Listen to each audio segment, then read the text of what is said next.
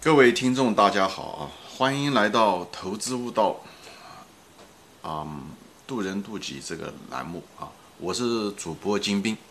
今天呢，我们谈一个东西，就是为什么有些企业的扩大规模啊会成功，有些企业扩大规模会失败。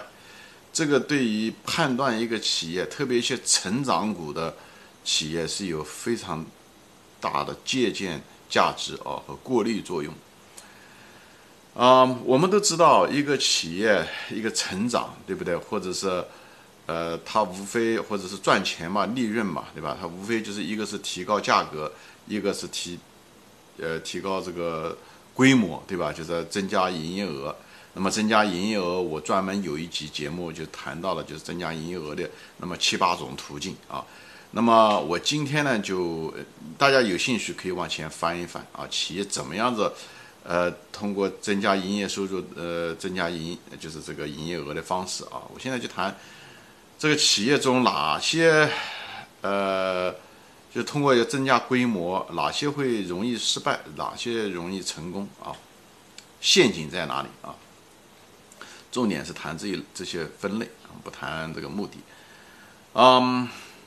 容易失败的是什么呢？就是容易失败的是一些喜欢多元化的跨界扩大规模。一跨界扩大规模的时候，这些当初的这些，因为各行如隔山嘛，你的能力圈其实是不够的。你是决策层、管理层的，在一个行业的经验，很可能不仅不能借鉴于另外一个行嗯行业，还甚至还有害。而你又固守于自己这些东西，又傲慢地认为你比那个新的行业跨入新的行的人更懂，就是因为你钱多，呃，以后性急，以后往往会失败，这种失败的概率非常大。这也就是为什么很多这个并购也容易失败，跨界并购失败率更大。美国、中国都是如此啊。同行业并购可能还稍微好一点，因为至少还可以减少一些同行业之间的成本。跨界并购最糟糕，对吧？举个例子，乐视就是最简单的例子啊，呃，那个乐视的那个老板是个很聪明的一个人，可是，就像芒格说的一样的啊，一个智商是百分之，呃，一个智商是一百八的人，却想做智商两百一的事，最后的结果是害了自己，害了别人。所以乐视也是什么都做，是吧？电视也好，呃，汽车也好，什么都做啊。他认为他。他他最牛，他每个行业他应该都是第一，他都比别人厉害，最后的结果很惨啊，最后就是举了一个大石头，那个石头最后砸下来把自己砸死，这就是不自量力啊，对自己的能力圈认识不够，呃的结果啊，所以不要认为投资者对能力圈自己界定不够，经营者也是一样，因为这是人性啊，人性的自大会导致。人呢，犯这样的错误，越聪明的人越容易犯这样的错误，越有能力的人，越成功的人越容易犯这样的错误啊。所以这种盲目的扩大规模、跨界扩大规模、多元化，就是最典型的例子。那么最近的这个例子就不说了，比方说说最近的什么瑞幸咖啡，对不对？一帮人以前做神州租车的啊，以后跳过头来做咖啡，以后一年之内开三几千家咖啡店。咖啡店这个生意跟租车还是不一样，对不对？而且即使是星巴克咖开咖啡店，它开始的时候也是很谨慎的，开了多少年才慢慢开？因为什么？每家店都得要选址吧，对不对？要选哪个地点，对不对？这需要时间。以后员工还得要培训吧，对不对？这个咖啡的这个质量，这个制作这个质量要保证吧，对不对？无论是原料也好，还是呃加工也好，这些东西。制作的时候都需要保证质量的统一性，最主要的是什么？这个你扩大这么快，你招人招的那么多，你你很难把一个好的一个企业文化能保留住啊！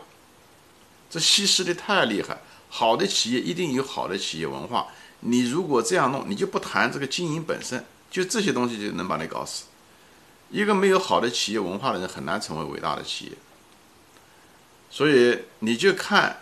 不是讲现在我伺候诸葛亮啊，你就看当初瑞幸那么样子，在短的时间内跨界以后，在一年之内可以开几千家咖啡店，这个这个以前就发生过类似的这样的事情啊，都最后的结果都不好，所以这种跨界盲目扩大规模，速度越快，死的越快。所以今天做假账这些东西只是一个结果而已啊。其实它的这个根，当初的时候就种下了。当然，这些人可能当初就是建这个瑞幸的这个，呃，当初的这个目的很可能也不一定那么单纯啊。所以我这里就不多展开说了。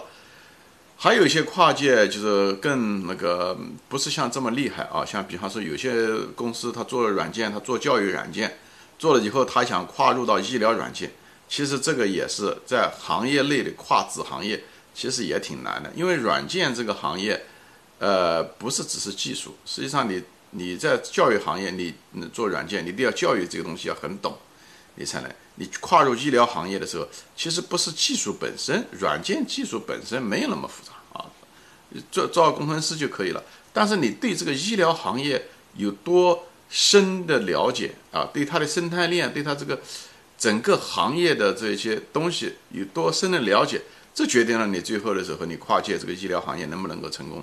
你不是说只是买了几家有钱、财大气粗。有钱就任性，你买了几家医疗软件公司，你就这个事情就成了，没那么简单。所以大家作为一个投资者，你看到公司有类似这样的行为，特别是这种公司的这个管理层 CEO 有这种很冲动的呃行为啊，跨界买入一些子公司，不是不同的行业，呃，以后吹的天花乱坠，大概率事件他们会输掉啊，这大概率事情他们会失败，只是一个滞后而已啊。也许当时的时候利润却在增加。但呃呃，这营业收入在增加，最后利润不断的恶化，最后它需要一个时间滞后，所以大家不要被当时的消息所蒙蔽啊，所蒙蔽以后被裹进去，过于乐观，最后为他们买单啊，成了他们的接盘侠。所以呢，嗯，我就是规劝，所以这种跨界规模的东西离远一点，这垃圾多啊。那么要问了，那哪一种规模的东西，呃，扩大规模是可有可能会赢的？是什么呢？就是可复制的，就是可复制的，就是，呃，他做出来东西不是新产品，其实他就是他自己的产品，哎，他只是在复制。比方是说连锁店就是一种复制，比方说星巴克，对不对？他就是干了多少年以后，他向中国发展，星巴克。比方说肯塔基，对不对？他在美国做了三四十年，他这一套东西都很清楚。他对地域文化，当然他跨界也跨了一个中国这个地域文化，可能也不一样。所以他们做这些事情的时候也还是挺谨慎的。他们不是上来就在中国开了几千家肯塔基店。你一看，如果他如果开肯塔基店的话，那你这种公司根本不能买，你应该做空它才对。当然我们不做空股票了，嗯，所以你看，你去看这个管理层在扩张的时候的一种保守态度。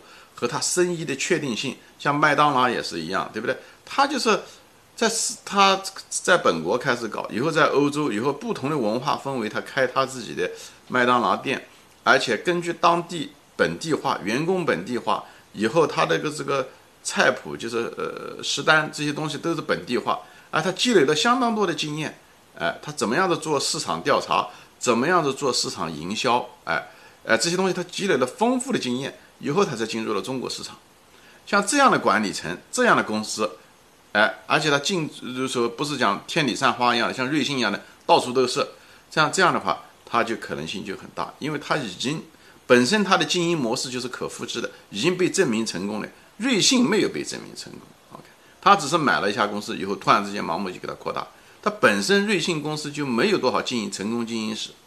所以它跟星巴克是完全不一样的。你不能说卖咖啡能不能复制，是问题是他们是采取这种规模复制的时候是什么样的啊？所以这一点很关键，就是确定性要大的复制才会成功。像可口可乐也是一样，可口可乐它也是在中在美国卖，对不对？以后通过它的老兵当二战的时候士兵，以后把这个可口可乐传遍全世界。由大家有一定的接，对的接收程度，以后他开始在别的国家开始装建立这个装瓶厂，以后开始销售，这样就很稳。所以讲的意思就是说，规模复制一定是同行业或者很近很近的非常近的行业，有而且已经被证明这个模式已经是成功的，以后开始进入，他们进入的时候是循序渐进的进入，这样的公司这样的。成功的把握性才能大，这样才才会增加营业收入，这样的利润才能会暴涨，这样的公司才重新成为牛股。否则那些什么跨界以后，而且速度疯狂的那个扩张速度，这种东西是失败的秘方。好，今天就说到这里啊啊！所以大家对这个，因为很多企业经常会讲哦，这个雄心勃勃的这些公司们，他们经常做这种事情啊，所以大家有一个这方面的这个感觉，这种东西还是挺好识别的啊。比方说福耀玻璃啊，就是它去跨界跨得很成功，它也是很谨慎的，在美国开厂的时候也很谨慎，而且它福耀玻璃在中国就是做得很好，以后它在中国各地开了几家。哎，他积累了丰富的经验，以后慢慢的开始，哎，所以你就能看一个一个企业做事的方式，还有一个就是这个能力圈在哪里，他以前成功不成功，他是不是跨界啊？讲的跨界是跨不同的行业啊，好的是同一个行业，只是跨不同的地域，这样子的扶持往往把握性比较大啊。好，今天就说到这里，谢谢大家收看。如果你觉得这一节有干货啊。麻烦你跟你的朋友分享，麻烦你转发一下啊！好，呃，谢谢大家的时间，我们下次再见。